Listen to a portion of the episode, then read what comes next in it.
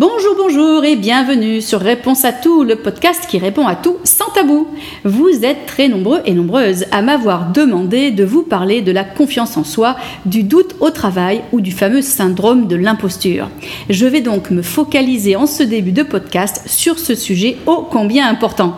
Et comme je rentre de Las Vegas où je suis allée soutenir une athlète française, Christine Pham, lors du championnat Mister Olympia, j'ai pu élargir le sujet et étoffer mon analyse. Mais tout d'abord, un élément important. Je vous avoue préférer le terme complexe plutôt que syndrome qui fait vraiment trop maladie. Pour la petite histoire, le terme de syndrome de l'imposteur fut inventé par les psychologues cliniques américaines de l'Université de Georgia State, Pauline Rose Clance et Suzanne Imes, en 1978. Ça remonte. Elles-mêmes, bien des années plus tard, diront ne plus vouloir utiliser le mot de syndrome qui implique la maladie et préférer le mot expérience qui implique que cela peut nous servir à grandir et à développer notre force mentale. Mais alors, qui sont ces imposteurs? Les personnes qui en souffrent refusent en général d'accepter leurs accomplissements personnels. Vous avez un projet réussi, tout le monde en parlant bien, eh bien l'imposteur pense que cela n'est pas de son fait, mais que si son projet est une réussite, c'est bien grâce à des circonstances extérieures complètement indépendantes de sa volonté, comme la chance, ses relations, ou bien juste des circonstances particulières. Pour certaines personnes, cela va encore plus loin et elles se considèrent comme des dupeurs-nés qui abusent leurs collègues, leurs amis, leurs fans ou leurs followers, leur famille aussi et leurs supérieurs. À chaque instant, elles s'attendent à être démasquées, une vraie torture que l'on s'impose au quotidien. Pour la vaste majorité d'entre nous qui souffrent de ce complexe, il est lié à la peur de réussir, et oui, et il empêche les personnes qui en sont victimes de développer pleinement leur potentiel. Inconsciemment convaincus que leur réputation est usurpée, ces dernières fuient toute possibilité qui leur permettrait d'aller encore plus loin. Ces personnes vivent dans le doute et pensent qu'un jour elles seront démasquées et que quelqu'un fera la preuve de leur incapacité concernée. Eh bien moi oui en tout cas. Est-ce que vous avez déjà eu ce sentiment que vous n'êtes pas à la hauteur, que vous allez vous planter, que très vite votre chef, vos collègues, votre famille, vos fans, vos followers ou bien même votre équipe vont réaliser combien vous êtes nul Avez-vous déjà eu cette sensation que vous n'aviez pas toutes les compétences requises pour gérer un projet que euh, vous n'étiez pas à la hauteur, que vous n'avez pas le bon diplôme, la bonne formation, ou simplement pas les bonnes connaissances, ou bien que vous êtes trop jeune ou trop âgé? Et ce, malgré les encouragements de votre entourage, y compris de votre supérieur, qui vous trouve tout à fait capable de mener à bien votre mission. Et toi, Christine, t'étudies, je n'y arriverai jamais, ce projet de Vegas est vraiment au-dessus de mes compétences? Prenons tous et toutes quelques instants et réfléchissons à ce type de situation. J'imagine que cela vous est arrivé. Et, et réfléchissez à comment vous avez réagi. Je vous laisse un petit peu de temps. Et oui, parce que le doute de soi et le complexe de l'imposture sont très étroitement liés. C'est pour cela que je les regroupe dans ce podcast. Mais revenons à vous. À quel camp appartenez-vous? À celui qui doute? Oui, à celui qui doute. Ou bien à celui qui avance sans se poser de questions, sûr d'être au top? Choisissez donc votre camp. si vous répondez quand zéro doute, sachez que vous êtes une espèce très très rare et nous en reparlerons dans quelques minutes. Si vous avez répondu qu'en doute, rassurez-vous, vous, n'êtes pas seul dans ce cas puisque plus de 60 à 70% des personnes douteraient à un moment ou à un autre de leur carrière de la réalité ou de la légitimité de leur succès. Et si on va plus loin, eh bien c'est entre 80 et 90% des personnes qui douteraient dans leur vie d'une manière générale de leur capacité à accomplir un projet et à le réussir. Et quand elles ont réussi, bah, ces personnes se disent non, non, c'était un coup de bol, je ne le méritais pas. Pour ma part, je suis un vrai exemple du complexe de l'imposture. J'ai beau avoir écrit 38 livres et être en train de finaliser le 39e, je me dis parfois que ceux qui ont super bien marché, eh bien, ce fut un sacré coup de bol, que très vite on, entre guillemets le on, et encore faut-il le définir, ce on très mystérieux, bref, que très vite on va découvrir que je suis nul et que mes livres sont mauvais. Pour autant, cela ne m'empêche pas de continuer parce que dans mon cas, le doute me pousse à chercher plus loin, à faire plus d'études que la moyenne, à passer plus de temps à écrire, bref, le doute est salvateur. Alors, faut-il douter ou pas? Est-ce un défaut ou une qualité? Voilà la question. Et d'après vous d'ailleurs, Oubliez ce que vous avez entendu toute votre vie et, analysez cette problématique pardon, avec un œil neuf. Alors, défaut qualité Eh bien, la réponse est ça dépend.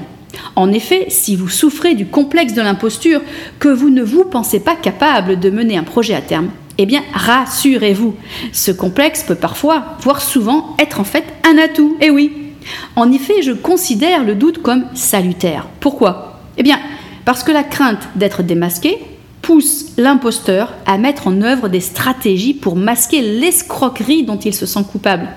Il va donc se dépasser, aller plus loin et tout faire pour que son projet soit parfait. Attention, certaines personnes, dont je ne fais pas partie, merci, mais certaines personnes développent cette stratégie de défense trop loin et tombent dans le overdoing qui se traduit par vouloir trop faire. Et on tombe dans le perfectionnisme excessif avec une quantité d'énergie investie qui dépasse un niveau sain. À ce niveau, méfiance, méfiance. Alors, il y a le versant négatif de la crainte d'être démasqué où la personne va faire moins. On appelle cela en anglais le underdoing ou faire moins que ce qui est nécessaire. Cette personne va cultiver l'échec pour justifier ses craintes. Elle va pratiquer ce que l'on appelle la procrastination, c'est-à-dire qu'elle va remettre au lendemain ce qu'elle pourrait faire le jour même. Elle va bâcler.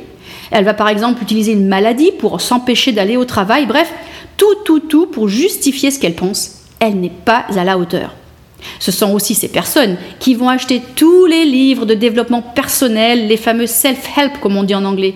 Tous ces livres qu'elle peut trouver, eh bien elle va les acheter, les poser sur son étagère, pensant qu'il lui manque quelque chose et que ce quelque chose, pardon, quelque chose réside dans ces livres avec des formules magiques. Il suffit d'ailleurs de regarder les titres de ces ouvrages pour comprendre qu'ils agissent comme des refuges. Alors ça va aller de les 7 habitudes des gens qui réussissent, les 8 techniques pour devenir riche, les 15 secrets pour être top, etc., etc., etc. À l'évidence, cette stratégie inconsciente vient renforcer le complexe. Alors vous allez me dire, bah, c'est bien beau tout ça, mais qu'est-ce qu'on fait?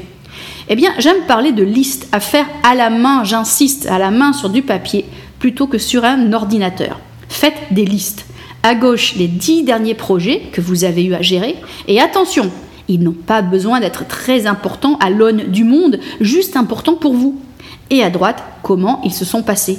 Vous pouvez aussi sortir du domaine du travail pour ces listes. Hein. Vous pouvez euh, lister vos réussites personnelles. J'ai perdu tant de kilos, je me suis inscrite à la gym et je m'y tiens. J'ai appris une langue étrangère, j'ai appris à faire un podcast, je suis allée défiler sur la scène à Vegas, j'ai sauté en parachute, etc., etc. Je vous garantis, foi de coach, que vous allez être surpris, surprise du résultat. C'est d'ailleurs pour cela qu'aux États-Unis, à l'école, on encourage les enfants à tenir ces listes afin de garder à l'esprit le fait qu'ils sont meilleurs qu'ils ne pourraient le penser. Vous pouvez d'ailleurs prendre l'habitude de travailler sur votre liste de réussite de manière hebdomadaire pour rester au top de votre morale. Alors moi je le fais tous les dimanches. Hein quoi qu'il se passe, où que je sois dans le monde, avant de me coucher, je prends 10 minutes, je fais ma liste, j'appelle ça la liste des réussites, euh, pour vraiment me focaliser sur ce qui marche et oublier ce qui ne marche pas. Alors, le complexe de l'imposture ou de l'imposteur a toujours existé mais il s'est exacerbé récemment. En effet, notre société qui va de plus en plus vite, qui partage tout sur les réseaux sociaux, qui, qui veut du résultat à la seconde, qui nous montre des êtres parfaits en permanence, qui célèbre une certaine sorte de réussite, souvent financière ou de pouvoir, eh tout ça contribue au développement du complexe de l'imposteur. Alors prendre du recul peut fortement aider. Ne plus être trop connecté sur les réseaux sociaux en permanence pour ne plus se comparer à l'infini. Il y aura toujours plus fort ou moins fort, plus musclé ou moins musclé, je pense à Christine qui est à côté de moi, qui va bientôt nous rejoindre, plus belle ou moins belle, plus à l'aise ou moins à l'aise, plus grand ou moins grand, plus riche ou moins riche, des gens qui ont apparemment mieux réussi professionnellement et l'inverse.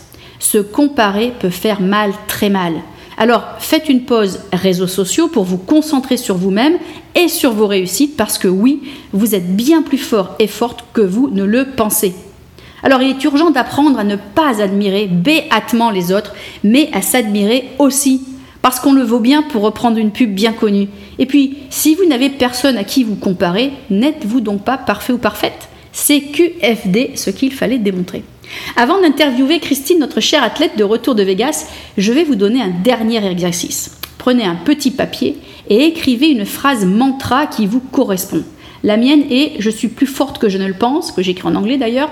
Elle est accompagnée de mes hashtags favoris Never give up, Team No excuse, on est des warriors, on est des warriors, même pas peur, euh, je suis une déesse et j'en passe. Vous pouvez coller ce petit papier sur votre ordi, sur votre bureau, sur le frigo, dans votre salle de bain, bref, de partout où vos yeux vont se poser. Pourquoi? Parce que c'est la meilleure façon de laver votre cerveau des pensées négatives quant à votre valeur qui est bien plus élevée que vous ne le pensez. Vous êtes génial, je vous assure, répétez après moi à tue-tête ou dans votre tête, c'est vous qui choisissez. Je suis génial, je suis meilleur que je ne le pense.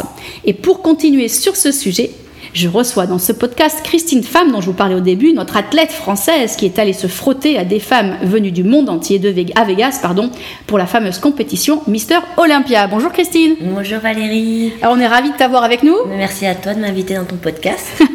Alors, mais je dois vous avouer que ce podcast, c'est vraiment euh, la résultante des interactions avec Christine, qui est fantastique, c'est vrai, je le pense. Merci. Euh, qui a fait quelques petites erreurs, on va en parler, Mm. alors qu'elle avait fait énormément de travail pour que tout se passe bien. Elle a fait quelques erreurs qui vont bien dans ce podcast et on va se servir de toi, Christine, pour que tout le monde Mm-hmm. Avec grandisse. plaisir. Alors, pour vous résumer un petit peu, Christine concourait dans la catégorie bikini euh, à Mister Olympia, Oui. hein, ce qui impliquait un défilé en mini bikini plus string que maillot. Très, Très string, hein Oui. Alors le tout recouvert de paillettes, en talons, le cheveu brillant et le bronzage artificiel le plus foncé possible. C'était assez intense, hein Oui. Alors que la veille de sa présentation, Christine me donna une belle démonstration de ses poses et de ses enchaînements parfaits. Le jour J, elle commença à stresser dès son arrivée en coulisses, me disant Les autres sont mieux que moi. Hein Tu m'as dit ça Ah oui, décomposition totale. Décomposition totale. Alors elle m'a dit les autres sont mieux, elles sont mieux préparées, elles sont mieux tout en gros. hein. Elles étaient ça. mieux. Et Christine, tu étais nulle. C'est ça. Hein, voilà. Et donc dès le matin, à je sais pas 7h, 8h, ça a été euh, je suis bon, 6h45 exactement, euh, elle était nulle et elle n'a pas arrêté de se le dire, de se le répéter et je pense vraiment que cet état d'esprit a influencé, tu vas me dire si je me trompe mais ton arrivée sur scène et ta superbe de la veille où tu étais hyper à l'aise, ça a laissé place à la gêne. Co- complètement. Ça m'a complètement déstabilisée. Mais le problème, c'est que je m'étais déjà formatée euh, du fait d'être nulle bien avant. On va en parler juste après et justement, c'est vrai ce que tu dis, c'est que quand tu es arrivé sur scène, on avait l'impression que tu gênais. Mm. Presque tu t'excusais. Gênée, oui, c'est ça, plutôt même le terme honte. T'avais honte d'être là Voilà, D'accord. En même temps, je veux vous dire, vous qui nous écoutez, moi j'aurais aussi eu honte. Quand même, on est à moitié à poil sur une Oui. scène éclairée l'américaine. Moi qui n'ai pas l'habitude déjà de marcher en talons, d'avoir pas mal de paillettes, de me travailler en bikini en plus. devant des milliers de gens, Exactement, en live en plus retransmis. C'est ça, et en plus d'être jugée sur son physique alors que à la base je suis quelqu'un de complexé, donc euh, c'était difficile. Donc, de mon côté, je trouve que ça a fait est énorme. C'est-à-dire qu'elle a dépassé une quantité de barrières psychologiques qu'elle s'était mise depuis son enfance sur la honte du corps et tout. Donc, tu t'es dépassé, mais tu l'as pas forcément euh, très bien vécu. Donc, c'est vrai que sur scène, moi, je l'ai vu, je me suis dit, mince, c'est dommage. Hier, elle était fantastique. Et là, qu'est-ce qu'elle a fait? Elle a donné cette sensation de ne pas être à, la- à sa place. Elle a enchaîné ses poses à la vitesse grand V. Tout ça, genre, il faut vite que j'ai fini, que je m'échappe de la scène. Hein? Exactement. C'était ça. Alors, on en a parlé après avec Christine pour mieux comprendre et, j'ai découvert, alors là, j'ai découvert un truc, le poteau rose. P-O-T. J'ai découvert que Christine avait fait quelque chose trois semaines avant l'événement Mister Olympia Vegas. Et cette chose qu'elle a faite trois semaines avant a eu un effet ricochet sur sa prestation et elle va nous en parler elle-même. Alors Christine, j'aimerais bien que tu nous dises, parce que, que tu nous dises, moi je suis très fière de ce que tu as fait. Tu as eu, comme on dit en espagnol, des cojones, c'est-à-dire des couilles, c'est pas très poli, mais c'est vrai, d'aller te mettre comme ça sur une scène, en petite tenue sur un jury qui jugeait tes fesses, ton ventre, tes, tes seins ou ton absence de seins, comme tu le dis tout le temps, tes bras et tout. Qu'est-ce que tu as fait trois semaines avant? Trois semaines avant, j'ai eu une, comme une crise d'angoisse, une crise de panique juste avant de me coucher. Déjà, chaque journée qui passe s'approchait de, de la compétition. Et donc de là, euh, juste avant de m'endormir, j'ai pris mon téléphone et euh, j'ai ouvert le bloc-notes et j'ai commencé déjà à rédiger euh, mon commentaire du futur post Instagram juste après la montée de la compétition. Et qu'est-ce que tu as écrit dans ce texte que tu as écrit le soir avant de t'endormir? Donc un texte, il va rester imprimé dans ta tête la nuit. Qu'est-ce que tu as écrit? C'est ça que, que j'ai pas fait de classement. Donc tu t'excusais déjà. Désolé les amis, j'ai été nulle, j'ai raté. J'ai, en gros, c'est ça, que je suis désolée d'avoir pas fait de classement pour tous ceux qui me soutiennent, que j'ai essayé de surmonter ma peur, ma timidité, Mais d'avance, je m'étais déjà formatée euh, du fait euh, d'avoir perdu. Voilà, donc elle a fait trois semaines avant euh, quelque chose qu'on dit tout le temps qu'il ne faut pas faire, qu'il faut le faire que d'une façon positive. Elle a fait l'inverse, qu'elle a écrit en disant en gros je vais rater. Et donc dans son cerveau, elle avait beau se dire j'ai raté mais je me suis dépassée, il y avait la notion de j'ai raté. Et cette chose-là, elle l'a écrit trois semaines avant, avant de se coucher. Elle l'a relu plusieurs fois. Oui, Tu l'as relu oui, Tu me l'as montré oui. Elle me l'a montré. J'ai cru que je l'étranglais. hein. Moi, je me suis retenue juste avant. En plus, elle avait du du bronzant, j'allais en mettre plein les mains. Mais euh, elle, a, elle a relu ce texte. Donc, son cerveau a en permanence baigné dans le négativisme. Ce qui fait que ça l'a beaucoup influencé, j'en suis persuadée. hein. Elle ne le refera plus, Non, sinon elle sera punie. on va faire le message en sens inverse.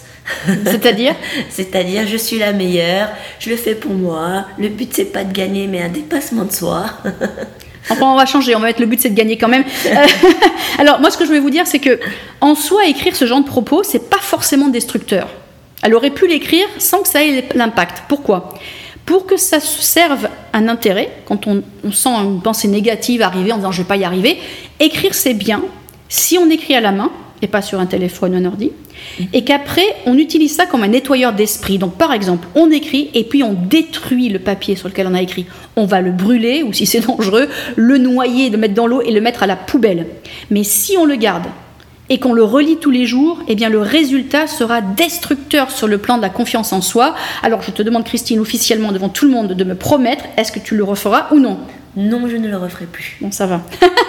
si, sur papier, je jette. D'accord. tu me l'envoies si tu veux. Euh, une, une dernière question pour toi là-dessus. Enfin non, une avant-dernière. Euh, pourquoi penses-tu que de voir les autres compétitrices juste avant ait fait tomber ton moral dans les chaussettes? Qu'est-ce qui fait quand tu les as vues, tu t'es dit, moi je suis pas aussi bien? Je l'ai trouvée belle, tout simplement. Et toi Non. Voilà. Donc ça, typiquement, Christine, vous l'avez vu, elle est très belle, très- tout ce qu'il faut, elle a tout ce qu'il faut où il faut. Euh, elle a vu les autres et elle les a trouvés mieux. Euh, elle est victime des réseaux sociaux. Oui, elle est tout le temps sur son, honnêtement, elle est tout le temps sur Instagram. Moi, je vais lui confisquer le téléphone. Elle galère. Donc en fait, on voit tout le temps les autres mieux que nous. Elle a un filtre qui fait qu'elle se voit moins bien. Alors, quand je vous ai dit à un moment, il y a quelques minutes, je dis, arrêtez d'être toujours connecté, déconnectez-vous pour arrêter de vous comparer. Eh bien, il faut que Christine, tu fasses ça. La prochaine fois, quand tu vas à la compétition, tu arrêtes deux, trois semaines avant de toutes les regarder. hein. et le matin même, tu mets des œillères. Mm. Tu ne les vois plus. C'est pas facile. C'est pas facile parce qu'on me l'avait dit, ne te compare surtout pas aux autres, mais inconsciemment je le fais. Et je sais que c'est pas bon parce que ça va me miner le moral. Surtout que avec Christine sur scène, il y avait une femme qui était alors absolument pas prête. Non. Hein, mais vraiment, cette nana, elle, elle était un peu ramollo du corps, elle n'était pas du tout tonique, rien du tout. Et elle avait, elle s'éclatait, Ouais. elle était lumineuse. Lumineuse. Hein C'est ça, Elle était complètement heureuse d'être là. Elle, elle en a rien à foutre, c'est pas contre Et elle a même Hein gagné le respect des autres athlètes euh, en coulisses derrière parce que euh, elle, était s'éclatait. vraiment- Elle s'est éclatée, elle était vraiment heureuse d'être là. Vraiment. Et donc, je pense qu'il faut cultiver le bonheur d'être là. Moi, l'année prochaine, je vais m'inscrire pour être avec Cricri en backstage, comme ça, elle se sentira moins seule. Alors, justement, est-ce que tu vois, euh, tu te vois faire une prochaine compétition? Et si oui, laquelle? Je me vois faire Portugal 2020 en juillet. Mhm. C'est vrai que juste après la compétition, je ne voulais plus du tout remettre un pied sur scène tellement je, trouve, je me trouvais nulle, faut dire ce qui est. Mhm. Mais euh, grâce à toi, Valérie, Merci. grâce à mes suiveurs, la famille et autres, euh, je réalise quand même que je suis allée au bout des choses. Et c'est qu'avec l'expérience et le travail sur soi, que euh, qu'il faut que je refasse cette compétition pour justement prendre ma revanche. Et alors justement, de revanche, je vais vous dire un truc dingue. Mais alors un truc dingue. Qu'a fait Christine? Alors là, c'est énorme. J'allais oublier de le dire dans ce podcast. J'allais oublier. J'ai honte. Donc il y avait 30 personnes dans sa catégorie. Et Christine n'a fini que 16e. Et je dis que, je vais vous dire pourquoi. J'ai envie presque de la gronder. Non, je l'ai grondée.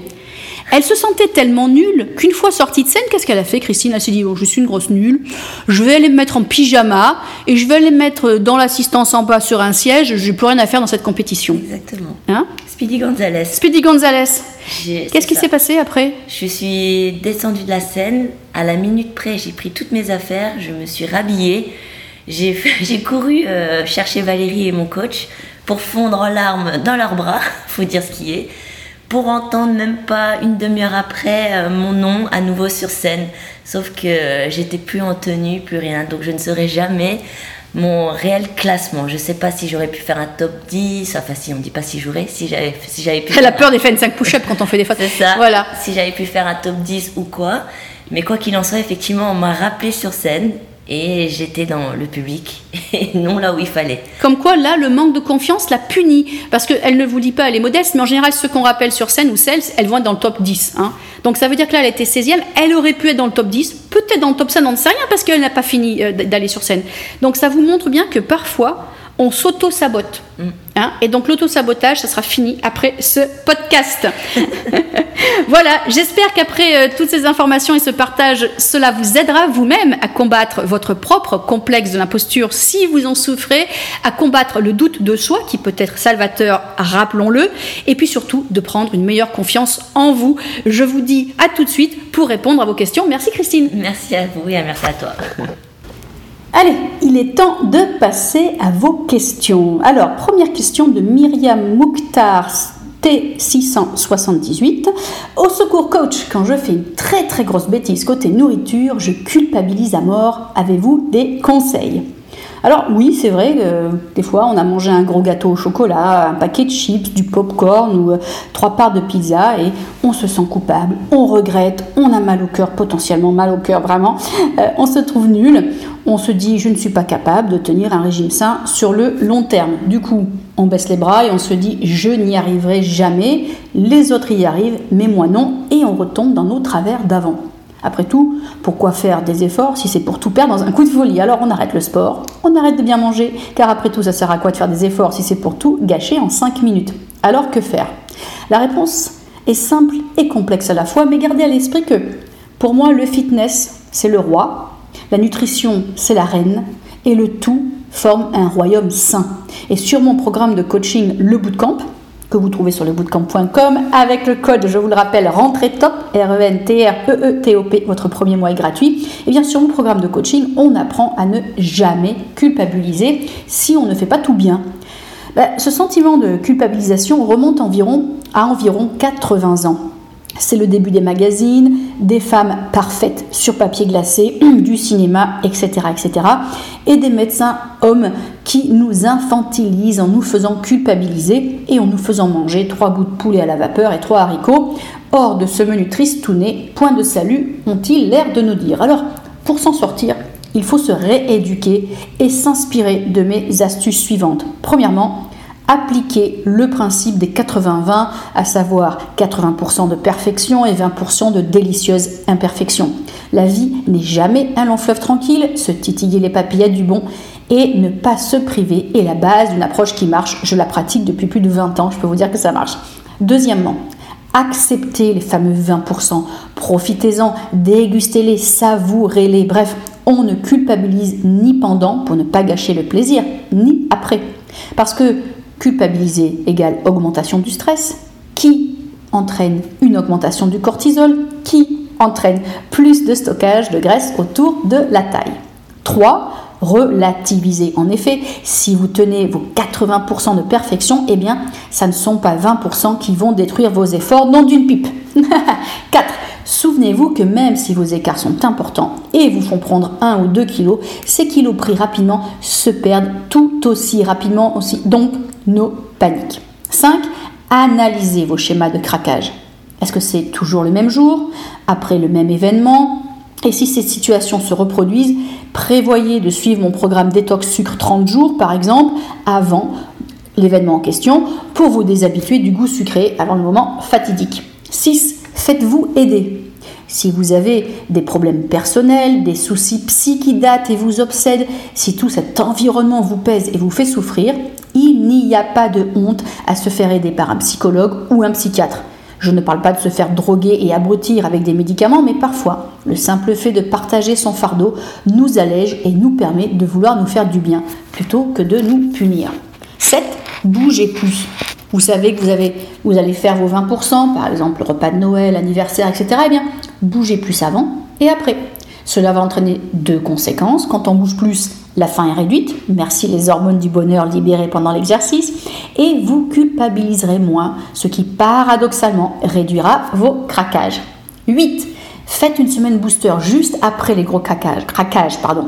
Pas pour vous priver, non, non, non, non, non, mais pour nettoyer votre corps, tout simplement. Alors, ma fameuse phase booster du programme lebootcamp.com, j'allais dire .com, ce sont 7 jours pour booster, pour relancer la perte de poids en phase attaque à chaque fois que vous rencontrez un palier de régime ou bien à chaque fois que vous faites des bêtises qui ont été accumulées, accumulées, accumulées. Et cette phase permet également d'aplatir le ventre en ciblant votre taux de candidat, une levure qui se trouve à l'état naturel dans votre flore intestinale mais qui, en excès, provoque des gonflements.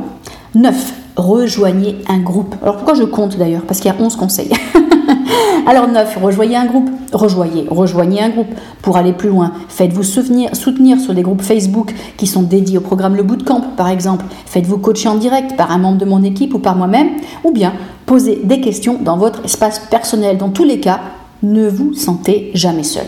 Enfin, 10, notez tout dans un blog afin de bien traquer tout ce qui se passe. Comprendre, c'est déjà résoudre le problème à moitié. Notez aussi comment vous vous êtes senti quand vous avez trop mangé. Est-ce que vous avez eu mal au cœur, mal au crâne? Étiez-vous étiez-vous pardon heureuse ou malheureuse? Notez tout pour mieux comprendre. Comprendre, c'est aussi ne pas reproduire dans le futur. Et enfin, mon dernier point qui est très très important pour moi, ne faites jamais de cheat meal. Je déteste ce mot. Le mot cheat veut dire tricher en anglais et on ne triche pas avec son corps. On l'aime et on le respecte. Avec ces techniques, je vous le garantis, foi de coach, que vous ne culpabiliserez plus jamais.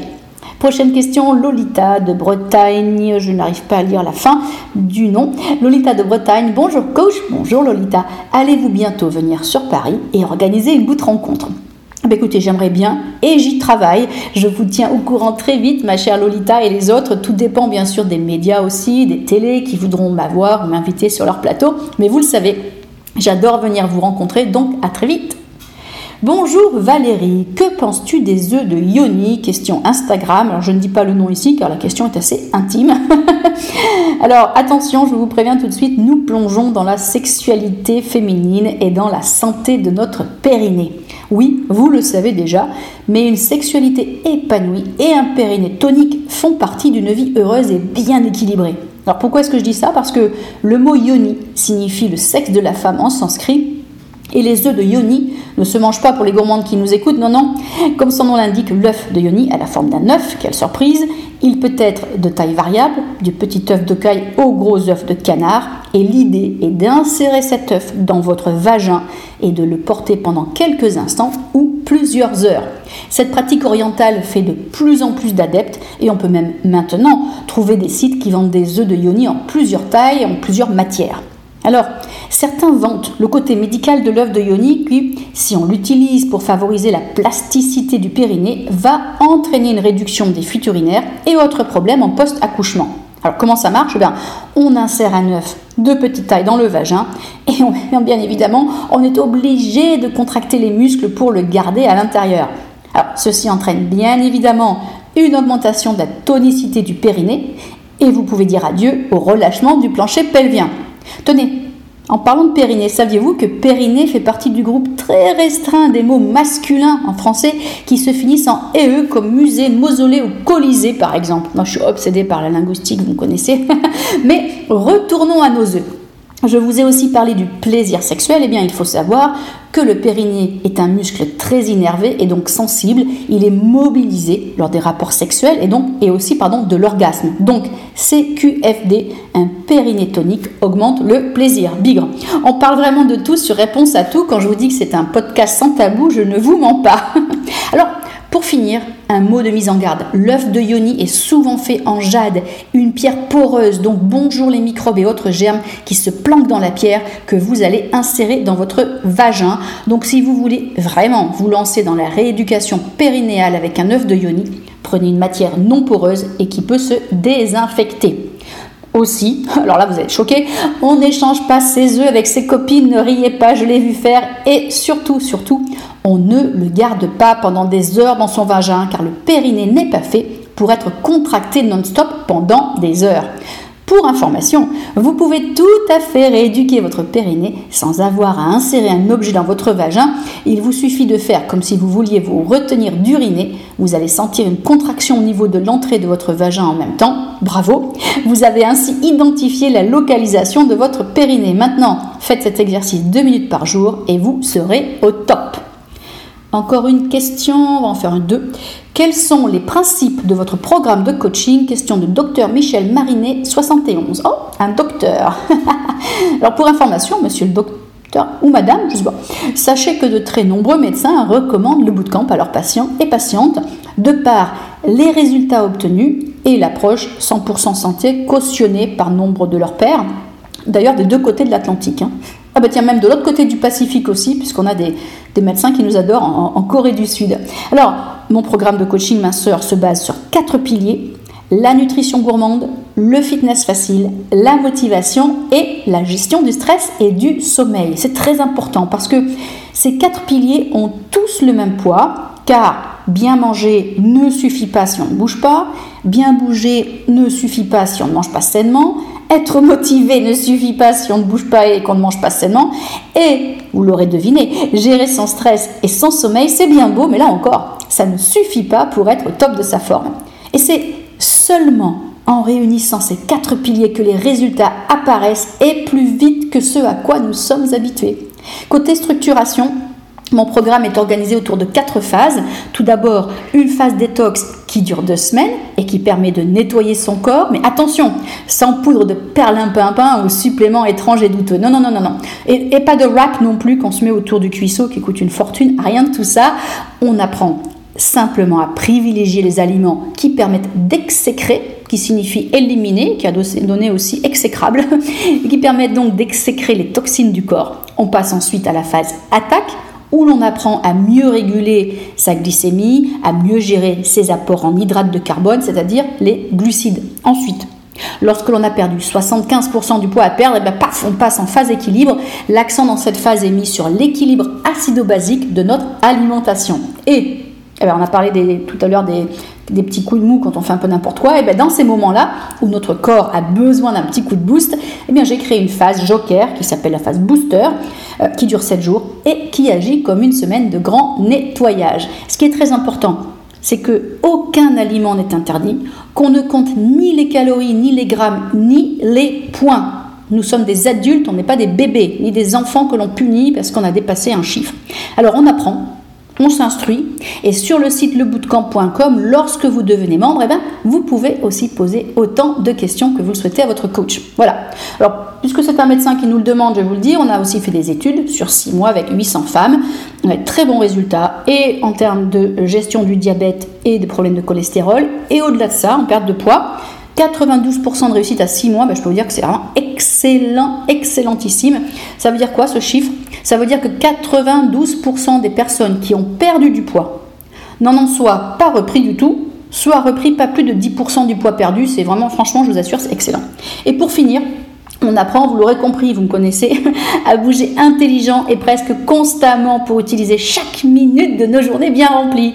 Pour finir, on se fait un corps canon et sain sans passer des heures à la gym ou en cuisine. J'espère que mon résumé assez rapide vous aura euh, bah bien tout fait comprendre. En tout cas, cher docteur, pour vos patientes intéressées, vous pouvez leur dire de se rendre sur lebootcamp.com et d'utiliser le code rentrée top pour que leur premier mois soit gratuit. Dernière question de, oh j'adore le nom, petit bonbon parisien. Est-ce que vous rencontrez toujours les bootcampeuses qui passent sur San Francisco? Alors c'est marrant parce que je pense que ça fait suite à quelques photos que j'ai postées ces derniers jours. Euh, j'avais vu sur un réseau social, je ne sais plus lequel, qu'une euh, une bootcampeuse passait par San Francisco. Je l'ai alpaguée. Je me dit, il faut qu'on boive un thé ensemble. Alors oui, je poste aussi souvent des photos de mes rencontres de bootcampeuses de passage. Euh, je vous avoue que je suis vraiment une coach comblée quand je vous rencontre en vrai parce que bon, le social et les écrans c'est bien, euh, mais papoter avec vous, répondre à vos questions de fitness ou de nutrition, partager un petit verre de thé ou faire une balade dans ma ville d'adoption, bah, je vais vous dire un truc, c'est un vrai plaisir. Donc, n'hésitez jamais à m'informer de votre passage sur San Francisco et je me ferai un plaisir de vous rencontrer si tenté que je ne suis pas en vadrouille sur une montagne ou ailleurs. Voilà, ceci conclut le podcast de cette semaine qui a vraiment été euh, très varié en termes de sujets couverts.